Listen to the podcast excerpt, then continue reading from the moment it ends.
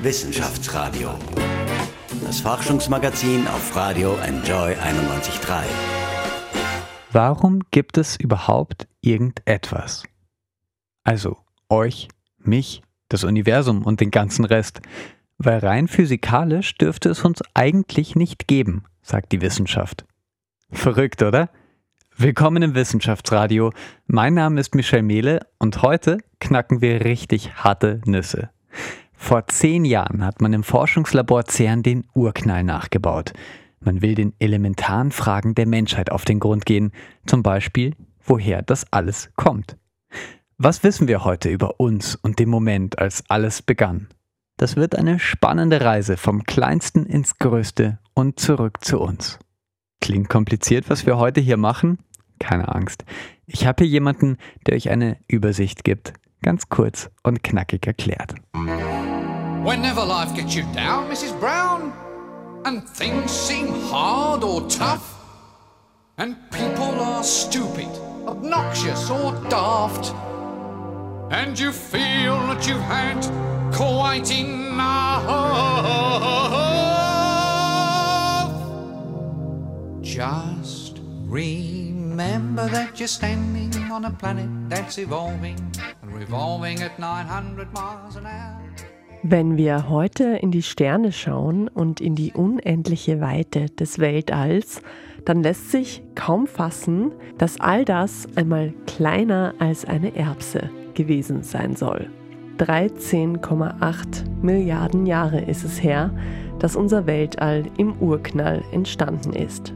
Eine Milliardstel Sekunde nach diesem Urknall war das Universum ziemlich heiß. Etwa 10 Millionen Milliarden Grad. Ja, das ist eine richtige Zahl. Diese heiße Suppe bestand aus sogenannten Quarks, Gluonen und Elektronen, den kleinsten Bauteilen des Universums, die uns heute bekannt sind. In dieser Zeit dehnt sich das Universum schon mit riesiger Geschwindigkeit aus. Keine ganze Sekunde ist vergangen, da ist es schon über 300 Millionen Kilometer groß, was winzig ist im Vergleich zu heute. Trotzdem groß genug, dass die Ursuppe aus Quarks, Gluonen und Elektronen ein bisschen abkühlen kann. Aus den Bausteinen formen sich Protonen und Neutronen und daraus die ersten Atomkerne. Die nächste Stufe dauert dann wirklich lange.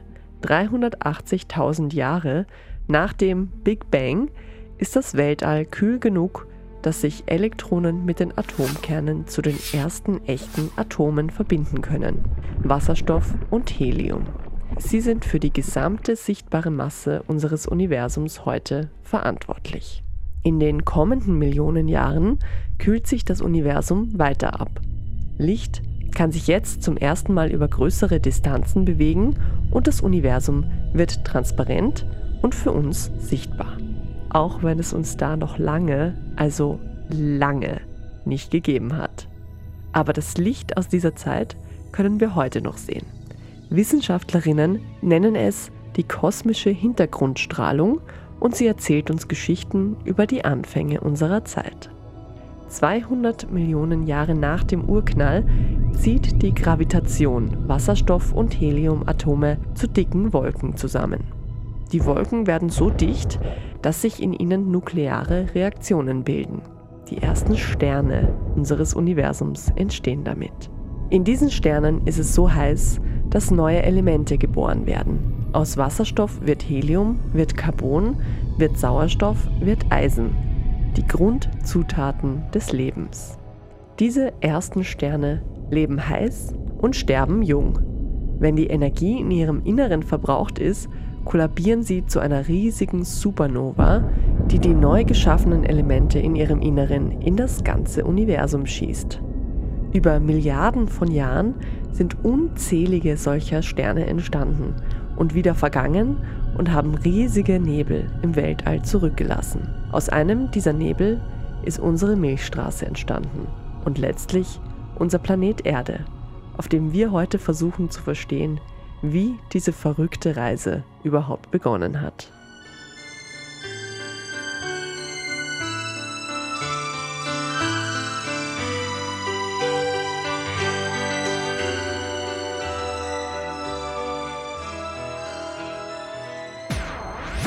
Wissenschaftsradio.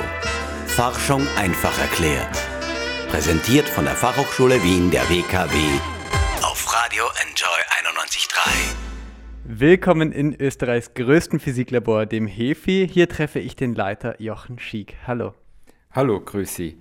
Vielleicht eine kleine, wir sind vielleicht das größte Teilchenphysiklabor in Österreich. Es gibt noch andere Physiklabors, die mindestens genauso groß sind, aber ich würde uns bezeichnen, dass für experimentelle Teilchenphysik sind vielleicht wir das größte Zentrum hier in Österreich. Ja, man sieht es, man muss gleich sehr genau sein. Ähm, aber das ist gut, dass ich dann gleich mit Ihnen spreche. Ähm, das HIFI forscht natürlich an den kleinsten Teilchen im Universum und koordiniert auch Österreichs Arbeit am vielleicht bekanntesten Forschungslabor der Welt, dem CERN. Was ist denn dieses CERN überhaupt? Das CERN ist ein, eine internationale Organisation. Das CERN wurde 1954 gegründet und zwar war auch eine der hauptsächlichen Ideen für das CERN, den sogenannten Brain Drain zu stoppen. Also europäischen Wissenschaftlern, insbesondere also ausschließlich also hauptsächlich Physikern, eine Möglichkeit zu geben, diese Art von Physik, damals noch Kernphysik und dann äh, Elementarteilchenphysik, Hochenergiephysik, an State-of-the-Art-Labors in Europa durchzuführen. Man muss wissen, die Anlagen, die wir benutzen, sind extrem groß, sind extrem kostspielig. Das kann sich typischerweise heutzutage kein Land in Europa alleine leisten, finanzieren. Aus diesem Grund haben sich dann visionäre Wissenschaftler zusammengetan und gesagt, okay, wir bauen so ein Labor äh, in Europa, damit wir die Wissenschaftler in Europa halten können. Inzwischen haben wir eigentlich eher einen Inverse Brain Drain, dass das CERN eigentlich das größte Teilchenphysiklabor weltweit ist und ein signifikanter Teil der Wissenschaftler oder User, also Leute, die ihre Experimente durchführen, äh, kommen aus den USA. Man muss sich das einmal vorstellen, das ist äh, bei Genf 100 Meter unter der Erde, also vom 100 Meter Brett würde sich, glaube ich, niemand äh, trauen, in den Swimmingpool zu springen. So tief ist das. Und dann, Sie haben es schon erwähnt, der Large Hadron Collider, das ist das Herzstück sozusagen. Das ist dieser 26 Kilometer ähm, lange Ring unter der Erde, 100 Meter, wo dann quasi von beiden Seiten losgeschossen werden kleinste Teilchen, die dann sozusagen, ich, sage, ich vereinfache das jetzt, in der Mitte aufeinandertreffen, ja, zusammentreffen und dann beobachtet man eigentlich, was dort passiert. Genau, also das ist wie eine Kreisbahn. Also es gehen einmal Protonen gehen im Uhrzeigersinn und Protonen entgegen des Uhrzeigersinns bei diesem Tunnel und die werden auf mehr als Lichtgeschwindigkeit beschleunigt. Protonen sind die Kerne eines Wasserstoffatoms. Ein Proton, ein Kern des Wasserstoffatoms ist das kleinste, ist ein, kein fundamentales Teilchen, das besteht dann wiederum aus Quarks und Gluonen. Und diese Gluonen äh, zerstrahlen dann und ich kann die Energie, die ich in dieses Teilchen ursprünglich reingesteckt habe, in Form von, von, von Beschleunigung, also kinetische Bewegungsenergie, die werden dann ruckzuck, also schlagartig abgebremst und dann durch diese Abbremse wird die Energie verwandelt in Masse. Also das ist genau angewandt, was Einstein in seiner speziellen Relativitätstheorie E gleich mc Quadrat umgesetzt, Energie, kinetische Energie wird umgesetzt in neue Teilchen, äh, die es heutzutage eigentlich nicht mehr gibt, die schon alle durch die, äh, durch die Entwicklung des Universums bereits wieder zerfallen sind, kann ich künstlich diese Teilchen wieder produzieren und kann die dann intensiv studieren. Also von Quarks und Gluonen haben vielleicht noch gar nicht so viele gehört. Man, war, man sieht aber auf jeden Fall, ähm, es geht nach dem Atomkern noch weiter, es geht noch viel kleiner. Sie suchen ähm, nach den kleinsten Bausteinen des Universums. Woraus besteht eigentlich alles, was uns umgibt? Wie weit sind Sie in der Frage? Also äh, momentan besteht eigentlich alles relativ einfach aus sogenannten Upquarks, Downquarks und Elektronen. Alle Atome, die wir kennen, das ist wie ein, also die Atome sind erstmal aufgebaut aus Protonen und Neutronen und äh, mit einem Elektron mit Elektronen in der Hülle und die Protonen bestehen dann aus Up- und Downquarks. Aber wir wissen, dass es deutlich mehr als diese, Elekt als diese äh, Elektronen, beziehungsweise nennen wir Leptonen, als diese Quarks gibt, das Up- und das Down-Quark. Das ist sowas wie die, die größeren Geschwister. Und, äh, aber die sind, verhalten sich fast genauso, sind bloß schwerer. Mhm. Und mit der Entwicklung des Universums haben die sich alle, sind die zerfallen und äh, existieren jetzt nur noch die Up- und die Down-Quarks. Aber wir möchten natürlich äh, wissen, wie verhalten sich genau diese anderen Teilchen, weil kurz nach dem Urknall war das Universum so heiß, da kann man sagen, okay, Energie und Masse, dass die, die, die, die Masse dieser einzelnen Teilchen eigentlich immer die große Rolle spielte und dann hat es alle Teilchen gleichberechtigt gegeben. Dann möchte man diese Teilchen eigentlich genauer studieren. Ja. Und das ist auch ein bisschen das Spannende, denn wir gehen eigentlich ins immer kleinere und kleinere, kommen aber schnell an beim Universum, beim etwas sehr Großen, für uns zumindest.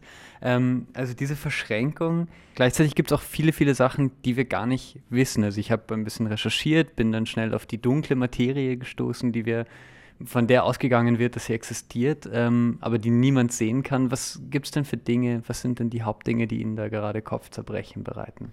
Also dunkle Materie ist schon mal auf jeden Fall ein großer Punkt. Es sind viele Dinge, die einem den Kopf zerbrechen.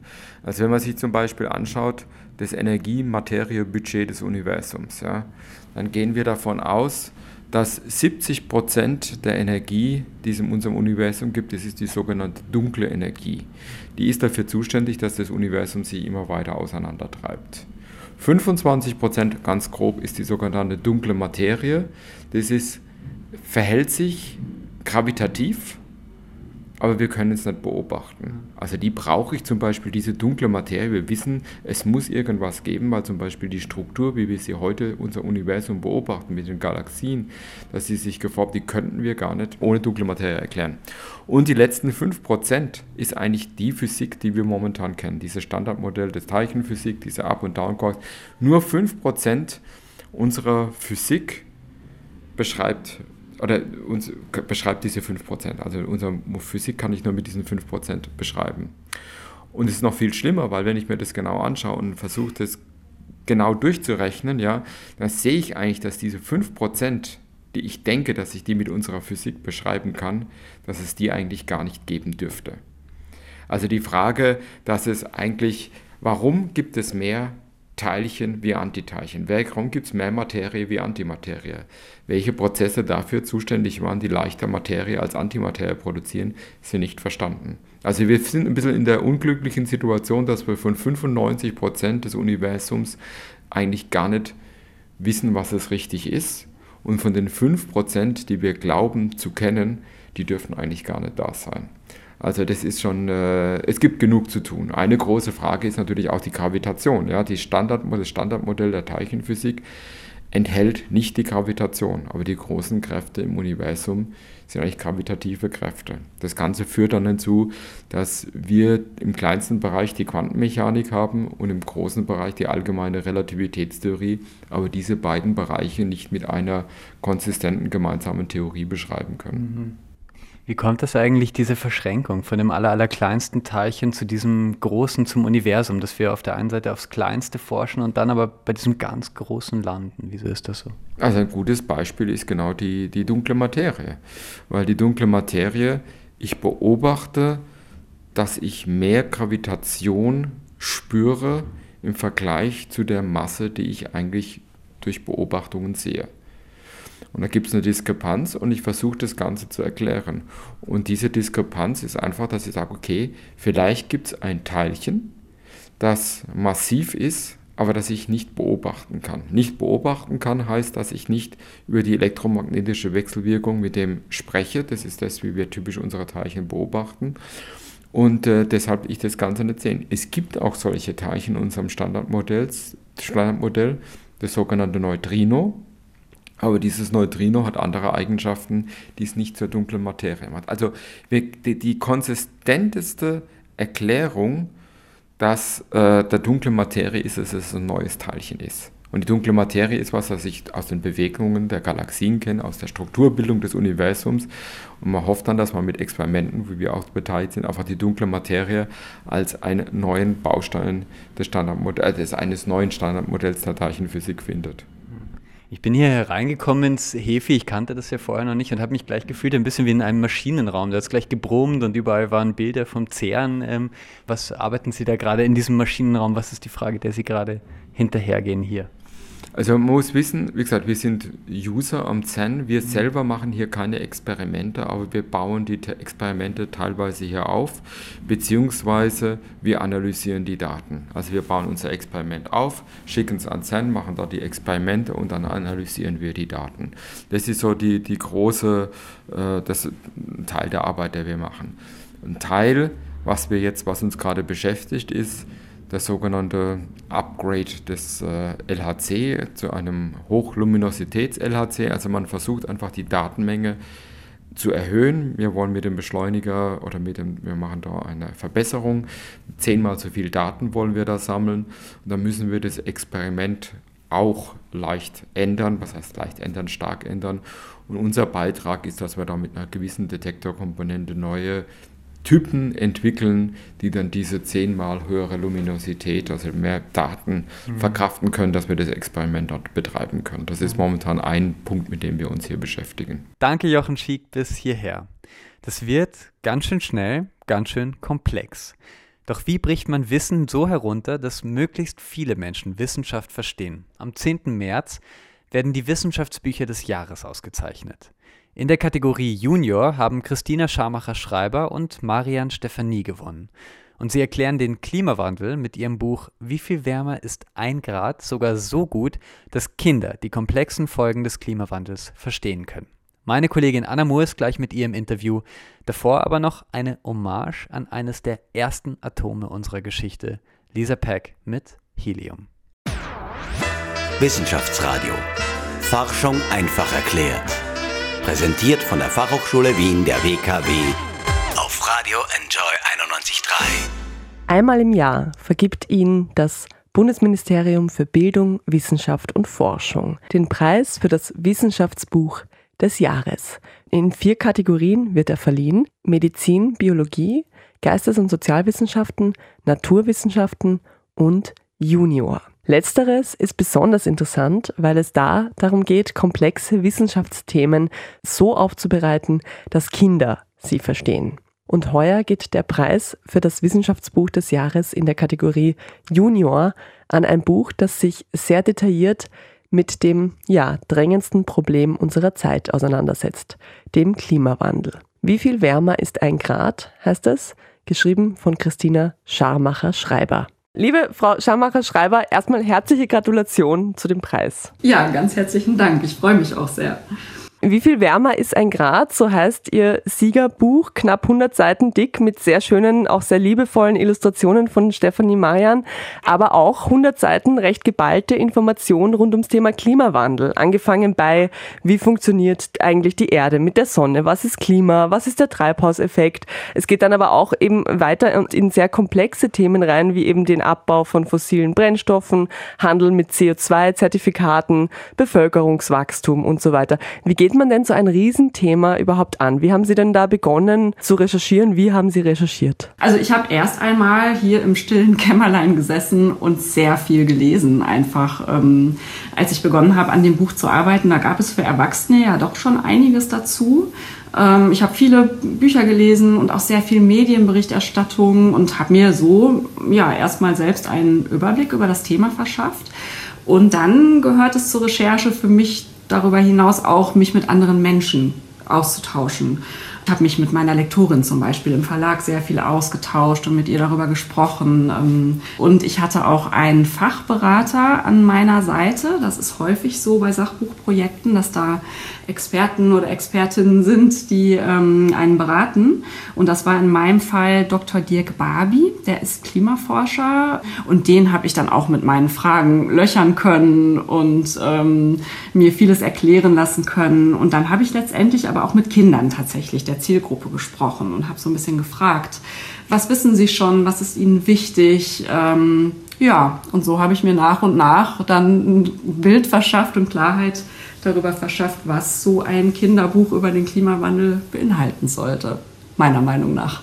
Es ist ja nicht Ihr erstes Buch für Kinder. Sie haben schon viele verschiedene Themen behandelt und eben kindgerecht aufbereitet, habe ich gesehen. Aber jetzt ist es vielleicht wahrscheinlich das komplexeste bisher. Was ist denn Ihr persönlicher Zugang zu dem Thema? Also ich habe eigentlich schon immer versucht, umweltbewusst zu leben und ich ja, würde auch sagen, dass ich aus einem umweltbewussten Umfeld stamme und muss aber sagen, dass es mit der Geburt meiner Tochter eigentlich bei mir so richtig Klick gemacht hat. Also dass mir da nochmal richtig bewusst geworden ist, ähm, wie wichtig dieses Thema ist und wie wichtig ähm, unser Planet einfach ist und wie wichtig es ist, dass wir uns alle damit beschäftigen, wie wir ihn schützen können. Und habe dann einfach ja intensiver angefangen, mich damit auseinanderzusetzen und ähm, eines Tages war es dann eigentlich der Verlag Belz und Gelberg, der auf mich zugekommen ist. Ich hatte vorher schon ein anderes Buch für die geschrieben ähm, und mich gefragt hat, ob ich mir vorstellen könnte, über das Thema Klimawandel zu schreiben. Und ja, konnte ich natürlich und ähm, habe ich dann auch gerne getan.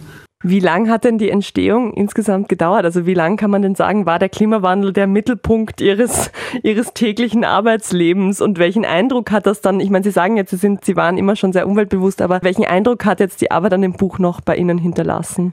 Das hat ungefähr ein Jahr gedauert bis zum Erscheinen des Buches. Also es ist im August 2019 erschienen, das heißt, ich habe so im ähm, ja, Sommer, frühen Herbst 2018 mit der Arbeit begonnen. Und ähm, das Interessante war, dass ähm, als ich angefangen habe, für das Buch zu recherchieren und die ersten Texte zu schreiben, es zum Beispiel diese große Fridays for Future Bewegung noch gar nicht gab. Das war also in einem Moment, als die Greta gerade so in den Startlöchern stand und noch allein vom ähm, schwedischen Parlament saß. Und das, was wirklich toll war während der Arbeit, ist, dass ich gemerkt habe, wie dieses Thema an Fahrt aufnimmt und es immer mehr ins Interesse der Kinder rückt. Und das hat mich natürlich total motiviert, ähm, äh, jeden Tag mich damit zu befassen und mich auseinanderzusetzen. Andererseits äh, hinterlässt es natürlich durchaus auch ähm, nicht nur ein gutes Gefühl. Das ist natürlich klar, das bleibt nicht aus. Ähm, und sich so stark damit auseinanderzusetzen, macht einem natürlich noch klarer, wie ernst diese Angelegenheit ist. Aber dann gleichzeitig eben auch wieder Hoffnung, weil ich ja gesehen habe, wie viele junge Menschen sich damit auseinandersetzen und dass es wirklich auch tolle Projekte gibt und viele Menschen, die sich einsetzen. Und das hat mir auch Hoffnung gemacht. Also das war, ja, so hatte zwei Seiten. Jetzt haben Sie es selber schon angesprochen, die Fridays for Future. Ich würde ja fast sagen, Ihr Buch richtet sich so an die Future der Fridays for Future, ja. also quasi an die Kinder, die jetzt noch zu klein sind, um vielleicht äh, zu demonstrieren, die das dann später vielleicht machen können oder eben später diesen Gedanken weitertragen. Wo setzt denn Ihr Buch an? Also bei welchem Alter, bei welchem Wissensstand? Die offizielle Empfehlung ist das Alter sieben bis neun.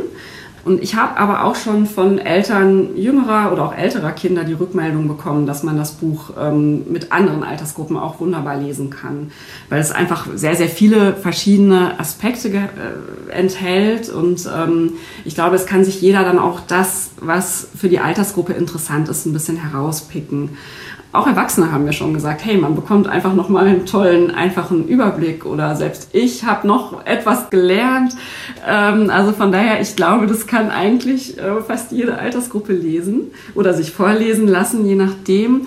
Wissensstand, ähm, würde ich sagen, braucht man eigentlich keinen, weil Sie hatten es vorhin am Anfang schon mal erwähnt, dass wir ja wirklich äh, mit den Basics in diesem Buch quasi anfangen. Es wird erstmal geklärt, was ist das eigentlich, das Klima, was ist der Unterschied zwischen Klima und Wetter welche Klimazonen gibt es und so weiter. Und dann geht es eigentlich erst zu den Gründen und Auswirkungen des Klimawandels selbst.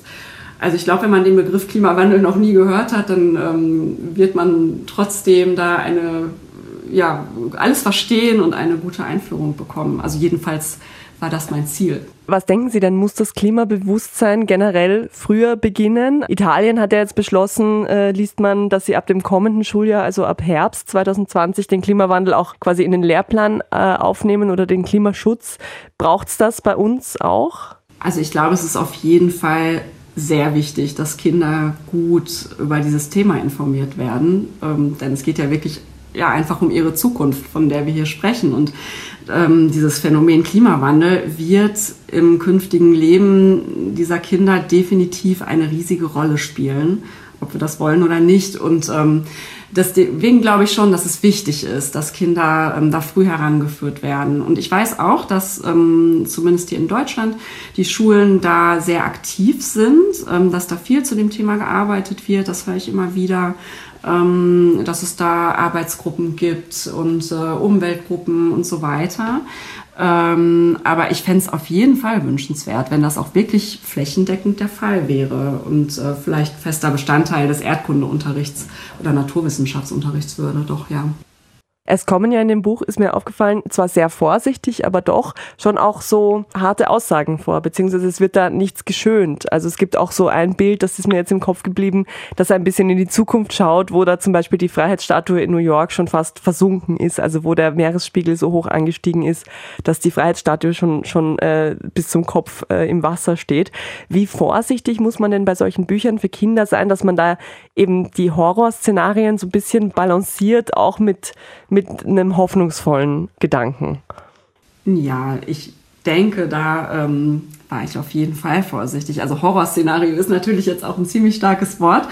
Also ich möchte mit dem Buch natürlich keine Angst verbreiten. Das ist auf keinen Fall das Ziel und ähm, es soll viel mehr den Kindern Hoffnung geben und sie vielleicht auch ähm, ja, zum Handeln motivieren. Ähm, also ich denke, man muss das Thema sicherlich behutsamer angehen als bei Erwachsenen. Ähm, aber trotzdem, ich möchte die Kinder mit diesem Buch wirklich gut informieren und ihnen ein vollständiges Bild der Situation vermitteln, ein ehrliches Bild vor allem, weil ich glaube, Kinder spüren das sowieso, wenn man nicht ehrlich ist. Und ähm, das sind wir ihnen auch schuldig. Und wenn man das tun möchte, dann kommt man beim Klimawandel leider nicht ohne schlechte Nachrichten aus. Aber ähm, ich habe wirklich versucht, diese schlechten Nachrichten immer mit der Hoffnung zu balancieren. Zum Beispiel ähm, ja, Sie hatten gerade diese Freiheitsstatue, die versinkende Freiheitsstatue, die wir abbilden erwähnt. Ähm, das haben wir, also meine Illustratorin, die Stefanie Marian und ich, wir haben das aber nicht einfach für sich stehen lassen, sondern diese Freiheitsstatue, die befindet sich ja zum Beispiel in einer Denkblase eines Jungen. Und dieser Junge, der stellt sich vor, was passieren könnte. Das heißt, wir zeigen das nicht als Tatsache, sondern als ähm, Möglichkeit. Und ähm, das ist, glaube ich, schon ein Unterschied beim Anschauen eines solchen Bildes. Und so kann man mit den Illustrationen schon einiges tun, um ja so ernste Dinge kindgerecht zu verpacken. Und in den Texten habe ich eben auch immer versucht, ähm, wenn ich negative Auswirkungen beschrieben habe, auch Lösungsansätze mitzuliefern. Also einerseits das, was die Kinder zu Hause im Kleinen tun können, um mitzuhelfen, umweltbewusst zu leben und ähm, dann aber auch was vor Ort getan wird. Also zum Beispiel bei diesen ähm, steigenden Meeresspiegeln. Da geht es ja dann auch darum, dass es durchaus Möglichkeiten gibt, zumindest in einigen Regionen der Erde, ähm, dem entgegenzuwirken, beziehungsweise sich davor zu schützen. Also dass man Deiche erhöht, dass man Straßenzüge erhöht und so weiter schreibe ich aber auch wieder, dass das eben auch Geld kostet und dass es auch viele Regionen gibt, in denen so etwas nicht möglich ist. Also da bin ich dann auch wieder ehrlich. Ähm, aber ich schaue einfach, dass die Kinder sich mit diesen Szenarien nicht so alleingelassen fühlen und dass sie schon merken, okay, die Großen, die machen sich da schon auch ihre Gedanken. Das Buch ist ja selber auch klimafreundlich. Es hat keine Folienkaschierung, es ist auf Recyclingpapier gedruckt mit umweltfreundlicher Druckerfarbe.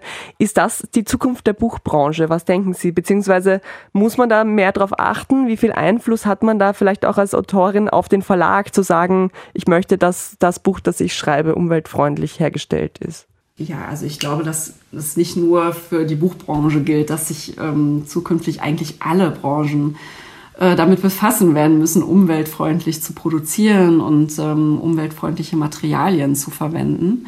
Also ich begrüße das deshalb sehr, wenn Verlage so arbeiten. Das tun auch immer mehr Verlage. Also das zeichnet sich wirklich ab. Ähm, dass das ein Trend ist. Ähm, ich habe jetzt als Autorin allerdings keinen direkten Einfluss darauf, das muss ich auch sagen. Also ich kann natürlich mir diese Dinge wünschen, kann es aber nicht bestimmen. Ähm, aber wie gesagt, also es zeichnet sich sowieso ab, dass das immer mehr im Kommen ist. Und das finde ich natürlich ganz toll. Vielen Dank für das tolle Gespräch. Ja, ich danke Ihnen. Dankeschön. Wie viel wärmer ist ein Grad? Was beim Klimawandel passiert? Das Wissenschaftsbuch des Jahres in der Kategorie Junior Wissensbuch. Text Christina Schamacher-Schreiber. Illustration Stefanie Marian. 96 Seiten. Erschienen im Belz Verlag. Wissenschaftsradio. Das Forschungsmagazin der FH Wien der WKW. Muse und Supermassive Black Hole. Willkommen zurück im Wissenschaftsradio. Wir haben über die kleinsten Teilchen im Universum gesprochen. Jetzt gehen wir noch einmal zu den ganz großen. Davor aber, Herr Schick, ich habe einmal auf die Seite äh, vom Hefi geschaut und in Ihr Team. Ähm, das sind sehr sympathische Gesichter dabei, aber der Frauenanteil, den schätze ich bei unter 10 Prozent. Wieso ist das so? Es ist etwas über 10 Prozent, es ist knapp 15 Prozent, aber in der Tat, das ist ein Problem, wo wir daran arbeiten. Äh, es ist aber nicht nur so, dass das am Hefi so ist, wenn Sie an die TU gehen oder an irgendwelchen Universitäten. Es ist in, in Österreich so, dass der Frauenanteil in der Physik relativ gering ist. Das ist ein Problem und wir arbeiten daran in der Hinsicht, dass wir zum Beispiel auch viel äh, Öffentlichkeitsarbeit machen. Und wir haben jetzt zum Beispiel auch wieder demnächst, wir nennen das, nennen das immer auch Masterclass, äh, wo wir Schüler einladen, und äh, dann mit uns einen Tag Vorträge, aber selber auch am Computer versuchen, so kleine Physikexperimente zu analysieren.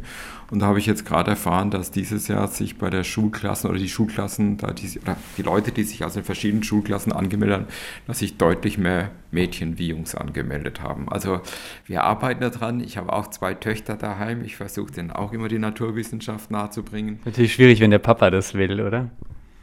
Äh, das ist eine schwierige Situation. Na, es ist, äh, ich versuche es ihnen nicht aufzudrücken, aber ich versuche das einfach, äh, die, die Freude mit ihnen zu teilen. Zum Beispiel meine eine Tochter, die ist in der zweiten Klasse und das fand ich ganz toll. Die Lehrerin hat jetzt vor Weihnachten jeden Tag ein kleines Physikexperiment gemacht. Physik im Advent gibt es extra, man dann kleine, und das fanden die ganz toll. Also es ist irgendwo es, sie interessiert es und das ist das, wo wir daran arbeiten und da einfach sagen, okay, habt keine Angst, Physik ist für alle da, das ist toll, es gibt nicht irgendwie, dass Männer begabter sind wie Frauen, das gibt es überhaupt nicht, wer das machen soll, soll das machen und es gibt keinen, äh, keinen, keine Voreinnahmen in dieser Hinsicht. Wie bringen Sie denn die Begeisterung rüber? Also was sind denn Dinge, wo Sie wirklich aus dem Häuschen sind, wenn Sie daran denken? Also was mich also ich habe mich schon immer persönlich für die ganz fundamentalen Fragen interessiert. Also warum ist sowas, wie es ist? Warum funktionieren die Dinge so, wie sie sind? Und äh, wenn man dann irgendwie eine Fragestellung hat, beziehungsweise was findet oder irgendwas versteht und was erklären kann, diese, diese Erfüllung, das irgendwo zu haben, das ist äh, sagenhaft und das versuche ich irgendwie rüberzubringen. Ja? Also ein Beispiel, wie ich schon seit meinen ersten Tagen in der Physik, in der Teilchenphysik, ist immer eine große Frage nach dem sogenannten Higgs-Boson. Ja? Wir stellen uns die Frage, warum gewisse Teilchen in der Physik eine Masse haben und andere nicht, also schwer sind, träge sind und warum andere nicht. Man konnte das nicht einfach sagen, okay, das eine Teilchen hat jetzt was, das andere nicht, sondern man musste da ein zusätzliches neues Teilchen einführen, das sogenannte Higgs-Teilchen, das das alles wunderbar erklärt hat. Das Problem war nur, dass es dieses Higgs-Teilchen, dass man das nicht entdeckt hat. Und das war eines der großen Fragestellungen am CERN oder wie man dann diesen Large Hadron Collider gebaut hat. Okay, man möchte diese Frage ein für alle Mal klären. Und wenn man damit 2.000, 3.000 Kollegen am gleichen Strang zieht, ja, und er sagt, okay, wir möchten das ein für alle Mal klären, ob es das gibt oder nicht, und jeder trägt seinen Teil dazu bei. Wir sind eine große Gruppe und dann das wirklich entdeckt, ja, und dann irgendwo auch versteht, was das alles bedeutet und was für Folgen das hat, das ist schon ein sensationell tolles Gefühl, ja. Also man, wir wissen jetzt oder wir gehen davon aus oder in unserem Modell, dass das Uni, ganze Universum von einem gleichmäßigen Higgsfeld ausgekleidet ist und die Teilchen je nachdem entweder stärker oder schwächer mit diesem Higgsfeld reagieren und dadurch langsamer oder schneller sind und das heißt dann entweder schwerer oder leichter sind. Das ist eine neue Entdeckung und ich war daran mit, mit vielen anderen tausend Physikern auch beteiligt, aber das ist ein tolles Gefühl. Ja. So Dinge wie das Internet, der Touchscreen ähm, oder auch teilweise Krebsbehandlungen, das sind Nebenprodukte des CERN. Das sind vielleicht viel anderen viel mehr bekannt, äh, das Internet zum Beispiel. Aber äh, andere Dinge, die im CERN geforscht werden, haben natürlich auch sehr, sehr große Auswirkungen. Vor zehn Jahren ist zum ersten Mal dieses Urknall-Experiment gemacht worden. Was hat sich dadurch verändert? Äh, also jetzt, dass man sagt, aus diesem Experiment selber ist jetzt noch nichts in der Form, dass man sagt, okay, wie das World Wide Web oder sowas herausgekommen, weil die einzige Anstrengung, die es da gibt, ist wirklich ein Wissensverständnis. Warum sind die Dinge so, wie sie sind? Ich gebe Ihnen vollkommen recht, das World Wide Web, Metaustron, also diese Krebsbehandlung, so sind alles Dinge, die entdeckt wurden oder entwickelt wurden. Aber ich denke, eine Sache, die bei unserer Wissenschaft auch rauskommt, die oft nicht genug gewürdigt wird, sind die ganzen Studenten. Also wir haben, ich kenne keinen Teilchenphysiker, der bei uns irgendwie Diplom- oder Doktorarbeit gemacht hat, der nicht instantan irgendwo einen Job bekommen hat. Ich denke, die Ausbildung hier wie in anderen äh, wissenschaftlichen oder wissenschaftlichen Bereichen ist exzellent gut. Und was bei uns lernen halt Physiker in einem internationalen Umgebung an so einem Projekt mitzuarbeiten, eine, ein, ein, kriegen eine sehr gute Ausbildung und die gehen dann aus der Wissenschaft raus, gehen in die Wirtschaft und ich denke, das ist auch ein, ein, ein das ist kein Abfallprodukt, aber ein Produkt, das diese Grundlagen, forscht das mal an, eigentlich nicht genug äh, überschätzen kann. Ich meine, in der Universitätskarriere ist es ja oft so, dass viele, viele Menschen, die da arbeiten, sehr prekäre Arbeitsverhältnisse auch haben. Ist das in der Teilchenphysik ganz anders? Also ich würde nicht von prekär, also die Leute haben uns. Das sind schon Kettenarbeitsverträge, ja, gibt es schon auch. Also die, die Regeln gibt es schon bei uns auch, aber, äh, aber das ist auch ein schwieriges Thema. Ja, das war, ja. ich meine, wie ich angefangen habe zu studieren, war alles andere als klar, dass ich irgendwann mal eine, eine permanente Stelle kriege. Ich musste mich auch darauf einlassen und bin auch dann mhm. im Ausland rumgezogen, habe da eine Stelle gehabt, nur befristeten Vertrag. Das gibt es schon immer wieder, aber ich denke, äh, ein großer Unterschied, also ich, dass wenn die Leute selbst mit Mitte 30 oder so dann sich aus der wissenschaftlichen Karriere in der Teilchenphysik entscheiden, das aufzuhören, dass die trotzdem instantan irgendwo einen Job bekommen. Mhm. Ja. Also ich denke, diese prekäre Situation ist schlimm, aber die gab es zu einem gewissen Teil eigentlich schon immer. Mhm. Also dass es eine Jobgarantie gab für Teilchenphysiker oder für Physiker oder für Wissenschaftler, das war in meinem vor 20 Jahren überhaupt nicht der Fall. Ja. Kehren wir zurück ähm, zum ganz Kleinen und zum ganz Großen. Ähm, das Foto von einem schwarzen Loch ist der Breakthrough 2019 vom letzten Jahr. Also wenn es nach dem Science Magazine geht. Was bedeutet denn so ein Foto für Ihre Forschung? Also für unsere Forschung, also das ist mehr der Bereich der Astronomie. Mhm. Also das ist weniger Teilchenphysik. In unserer täglichen Forschung hat es jetzt eigentlich wenig Überlapp, muss ich ganz ehrlich sagen. Als ich gesagt habe, ich äh, spreche mit jemandem, der auch viel am CERN forscht, ähm, haben manche zu mir gesagt, uh, aber da war doch mal diese Sache, können die nicht schwarze Löcher erzeugen? Wie schaut es denn damit aus? Verschwindet die Welt irgendwann nach einem Urknall, den Sie dort machen? Äh, bestimmt nicht. Äh, zwei Punkte. Ja, ich habe genau, ziemlich genau, wenn Sie sagen, das, das CERN hat vor zehn Jahren äh, ging das LHC-Experiment los und da stand ich in einer ziemlich ähnlichen Situation. Da wurde ich auch gefragt, ja, mit den mit, mit schwarzen Löchern und so weiter. Also eine Sache,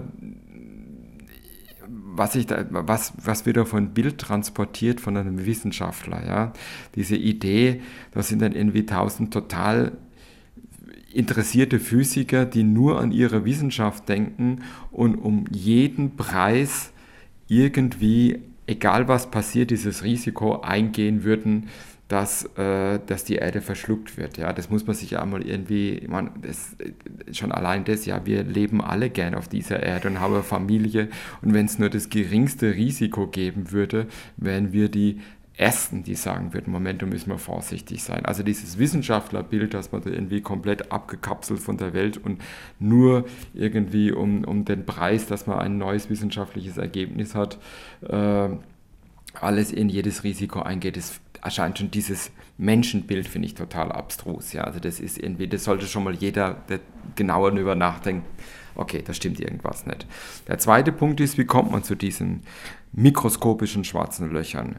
Die Idee war da, dass man sagt, okay, ich habe ein Problem in der Hinsicht, dass die Gravitation so extrem schwach ist Und die elektroschwache oder die elektroschwache Wechselwirkung, wie Sie kennen, das ist so ein Energiebereich, den ich jetzt habe. Das sind mehrere Größenordnungen dazwischen. Und die Frage ist, ist das natürlich, ist das normal? Ist es vielleicht einfach, dass die Gravitation jetzt nur schon scheint, dass sie bei hohen Energien erst auftaucht oder bei extrem äh, bei diesen Abständen? Oder ist es so, dass es einfach, wenn ich bei hohen Energien oder wenn niedrig, dass da schon die Gravitation früher ein Effekt wäre? Also dass die Skala, der Abstand gar nicht so groß ist, sondern es erscheint nur, wenn ich da irgendwas extrapoliere, vielleicht ist der Unterschied wesentlich kleiner. Das würde aber heißen, dass die Gravitation bei uns unserem Beschleuniger plötzlich eine Rolle spielt. Bei der Physik, wie wir sie jetzt davon ausgehen, spielt sie keine Rolle, aber vielleicht ändert sich und dann würde das bedeuten, dass Gravitation eine Rolle spielt, dann würde das bedeuten, dass man solche mikroskopische schwarzen Löcher produzieren könnte. Ist eine reine Hypothese gewesen, um dieses Problem zu lösen, das man da hat. Also ist überhaupt erstens ist es eine Hypothese, die eine Theorie und zweitens äh, ist auch so, man, der LHC produziert die Physik in einer kontrollierten Umgebung. Also ich habe ich mache, zwei Teilchenmänner, die ich kenne, und ich schieße aufeinander und schaue dabei, was rauskommt. Aber das ist jetzt nichts Ungewöhnliches. Das passiert eigentlich die ganze Zeit auch um uns herum. Mhm. CERN hat extrem hochenergetische Teilchen, aber die höchstenergetischen Teilchen, die nochmal viel energiereicher sind als die LHC-Schlangen, kommen eigentlich aus dem Universum. Also es gibt ständig Teilchen, die auf uns einprasseln, die dann die Atmosphäre treffen und im Grunde genommen die gleichen Kollisionen produzieren, halt irgendwo und ohne Detektor außenrum. Und sprich, wenn das ein Problem wäre, wenn da mikroskopische schwarze Löcher produziert würden, die alles verschlingen, dann wäre das um uns schon herum ständig passiert, wir wären schon alle weg. Also die Angst ist wirklich, wird da künstlich geschürt und man muss ja wirklich viele Leute, es ist eine schwierige Physik und wir arbeiten da über Jahre dran und dann kommen irgendwelche Leute und sagen, okay, ich habe mir das mal kurz angeschaut, das ist alles ganz schlimm muss man dann auch hinterfragen, ja, ob das dann auch wirklich, ob dann nicht auch künstliche Angst geschürt wird. Ja. Aber wie gesagt, ich kann nur jedem sagen, reden Sie mit einem Physiker und Sie werden schnell sehen, niemand würde sich selber in die Luft oder in ein schwarzes Loch äh, versinken lassen, nur damit er irgendwas Neues entdeckt. Das stimmt so nicht. Ein bisschen realer ist äh, ein Virus, der momentan auch umgeht, äh, das Coronavirus. Merken Sie, beeinflusst das die Arbeit äh, hier im HEFI, im CERN vielleicht sogar, wenn Sie in letzter Zeit dort waren? Äh, ja, das beeinflusst. Ich war gerade, äh, ich war letzte Woche Dienstag, Mittwoch am Zen. Da war das ein Thema. Ich wollte, sollte, werde, weiß es noch nicht, übermorgen für Zen äh, mit CERN-Leuten verreisen. Das ist noch nicht klar, ob wir fahren. Wir haben übernächste Woche eine große Sitzung am CERN, mhm. also wo alle Vertreter von den Mitgliedsländern zusammenkommen. Wir treffen uns da viermal im Jahr. Ob diese Sitzung stattfindet, weiß ich jetzt noch nicht, weil wir auch eine große Beteiligung aus, aus, aus, äh, aus Italien dabei haben. Naja, to be klar. discussed, ja, das ist noch nicht ganz klar. Wie sieht es denn aus mit Österreichs Beteiligung ähm, an diesem ganzen Experiment? Einmal sollte ja die äh, Beteiligung von Österreich schon abgedreht werden am CERN. Ähm, das ist jetzt überhaupt kein Thema. Gott sei Dank, sagen Sie wahrscheinlich. Was würde uns abgehen, wenn, oder was haben wir davon, dass wir da so beteiligt sind? Also sind zwei Fragen. Die erste Frage, was ist die österreichische Beteiligung? Österreich ist ein kleines Land.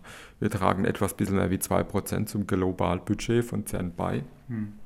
Aber wir sind ein kleines, aber feines Land. Das heißt, es sind wahnsinnig komplizierte Experimente und äh, es kann kein Land es allein bauen. Wir haben uns auf gewisse Dinge konzentriert und haben eine gewisse Expertise entwickelt und tragen mit dieser Expertise zum Experiment bei. Also unsere, ein bestimmter Detektortyp. Und wir sind jetzt zum Beispiel nicht nur am CERN beteiligt, sondern wir haben auch einen kleinen Subdetektor jetzt für ein neues Experiment, das letztes Jahr in Japan anlief, äh, gebaut. Also wir haben uns so kleine Schwerpunkte entwickelt, wo wir eine Expertise aufgebaut haben, wo wir führend sind und damit tragen wir an dem Ganzen bei. Warum ist es wichtig, dass Österreich da ist? Es ist Grundlagenforschung und äh, die Teilchenphysik vielleicht als, ist schon ein, ein wichtiger Teil des ganzen wissenschaftlichen oder des Physikkanons. Ja. Und wenn ich dann sage, ich trage dazu plötzlich überhaupt nicht mehr bei, da würde einfach ein Teil der Kultur des menschlichen Wissens, was wir da alles kennen, würde dann so ein reiches Land wie Österreich sich irgendwie ausklinken. Also das würde man einfach ein Teil der, der, der modernen wissenschaftlichen Kultur, würde man dann einfach nicht mehr beitragen, beziehungsweise auch keine Expertise, um da irgendwie kompetent äh, mitzureden. Das fände ich eigentlich extrem schade und für so ein, wie gesagt, so ein wirtschaftliches, kompetentes Land wie Österreich eigentlich nicht, nicht, nicht sinnvoll. Zumal CERN ist natürlich auch ein, ein, ein Wissenschaftshub ja, oder ein, ein, ein Technologiehub. Ja. Ein Großteil der Leute, die zum Beispiel am CERN arbeiten, sind ja Techniker und Ingenieure. Es sind große technische Herausforderungen, die dort sind. Und das ist ja auch kein, das ist ein internationales Labor. Wir haben dort in der Größenordnung, ich glaube, von über 100 Leuten, die dort aus Österreicher, die dort am CERN arbeiten. Und wir haben damit Zugriff auch auf modernste Technologien. Ja, es gibt immer wieder österreichische Firmen, die dann Technologie dort äh, betreiben, beziehungsweise äh, es gibt äh, Technologietransfer. Ein bekanntes Beispiel ist natürlich dann auch äh, MedAustron, ja, das ist im Grunde genommen ein Synchrotron, also eine Beschleuniger Architektur, die am CERN entwickelt oder betrieben oder zum, zum, zum Erfolg geführt wurde. Und genau die Technologie wird da jetzt hier in, in äh, Wiener Neustadt eingesetzt, um Patienten mit einer neuartigen Methode gegen Krebs zu therapieren. Das ist natürlich äh, auch eine, eine, tolle Sache. Mhm. Aber es ist Grundlagenforschung und äh, du hast das CERN eigentlich betreibt oder Carsten, es geht darum, einfach die Welt besser zu verstehen. Ja. Jetzt tut sich ja einiges am CERN. Also wir haben am Anfang schon gesprochen, gerade wird es gewartet, nächstes Jahr wird es noch schneller. Man spricht aber schon über einen größeren Collider. Also dieser Collider ist dieser riesige Ring 100 Meter unter der Erde, wo die Teilchen aufeinander geschossen werden und dann wird gemessen, was ist da gerade passiert. Der ist gerade jetzt so ungefähr 27 Kilometer lang. Er soll aber eventuell wird er 100 Kilometer lang, der Future Circular Collider. Gleichzeitig will aber China, glaube ich, auch so einen Collider bauen. Zumindest gibt es Pläne. Wäre Ihnen das ein bisschen egal, ob Sie jetzt das in China machen oder in Genf? Die Reiseentfernung ist natürlich größer oder sagen Sie, nee, es wäre schon besser, wenn es in Europa bleibt? Also es wäre mir absolut nicht egal, ja, weil es ist schon, ich meine, man muss schon sagen, die Teilchenphysik ist wirklich einer der Bereiche, wo Europa weltweit führend ist. Mhm. Ja, wie gesagt, ja, es kommen, es gibt in China im Grunde genommen noch nichts in dieser Form, ja. Und die Amerikaner kommen auch zu uns nach Europa, ja. Wir sind, was diese Beschleunigertechnologie, Hochenergiephysik, höchste, äh, höchste Energien, sind wir weltweit führend. Und das wäre schon, wenn wir das jetzt auch noch aus der Hand geben, das wäre schon irgendwie schade, weil es ist ja nicht nur so, wir bauen jetzt mal irgendwie einen Beschleuniger, der kostet zwar viel, sondern da steckt wahnsinnig viel Knowledge und, und Technologie drin. Also ich wage auch zu bezweifeln, dass die Chinesen jetzt das einfach so bauen können. Also so ein Hardware. So wie Hallstatt.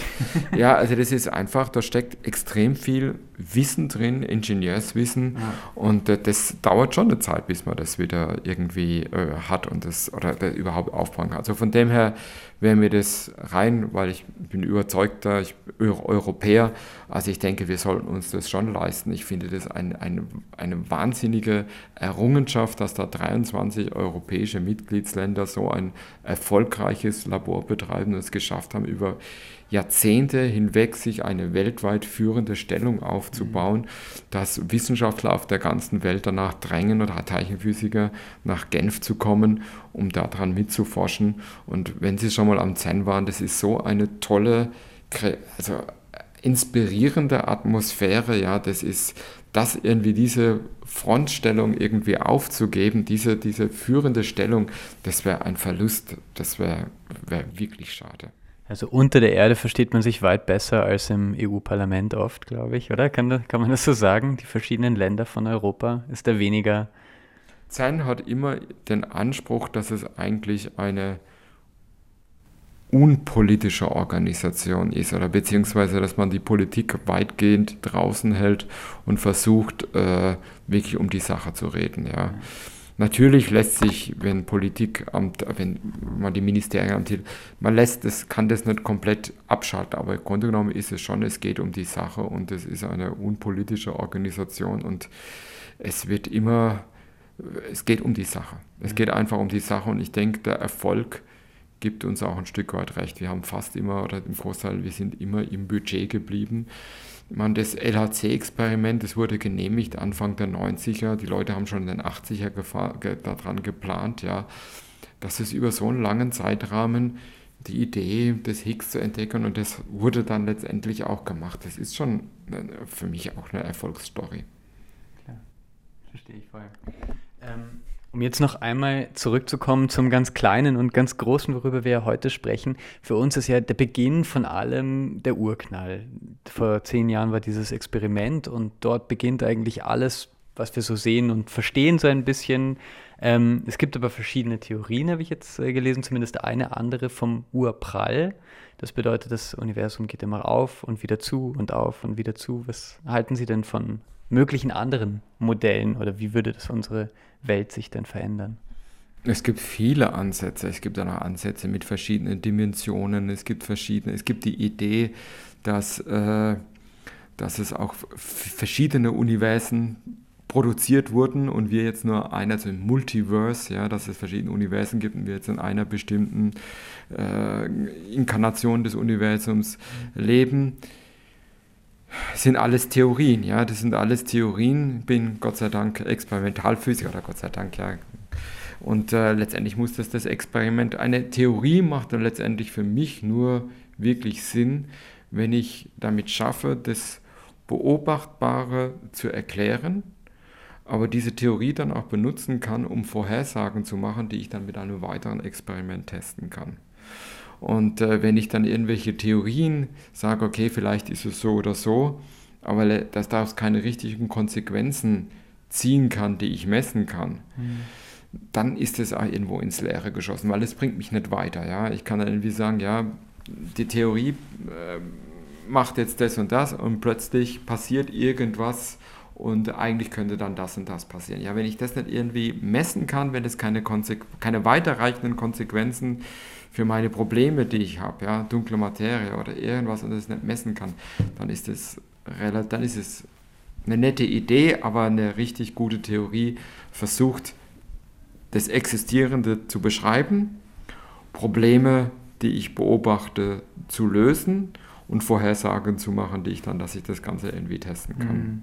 Österreich ist jetzt auf dem Weg äh, bis 2040, will es klimaneutral sein, bis 2030 kommen äh, Energien nur noch aus erneuerbaren Energien. Was ist denn das große Ziel für Sie bis 2030, Ihre Vision? 2030 ist ja eigentlich schon gleich um die Ecke, ja. Äh, also für mich, mein persönlich größtes Ziel wäre eigentlich die Entdeckung der dunklen Materie. Das ist das, wo ich eigentlich jetzt noch an einem anderen Experiment in Italien beteiligt bin, wo wir für, sagen wir mal, um einem relativ leichten dunkle Materie-Teilchen suchen. Also wenn man analog wie zum Beispiel das Higgs, ja, ein neues Teilchen entdeckt, das sich so verhält, wie ich die dunkle Materie erwarte, das wäre für mich äh, sensationell, aber ich, das ist ein Traum eigentlich nur. Träume sind aber auch dazu da, dass man an ihnen arbeitet. Vielen Dank, äh, Herr Schick, für das Interview. Gerne. Wissenschaftsradio, das Forschungsmagazin. Jeden Dienstag von 10 bis 11. Alle Infos unter enjoyradio.at.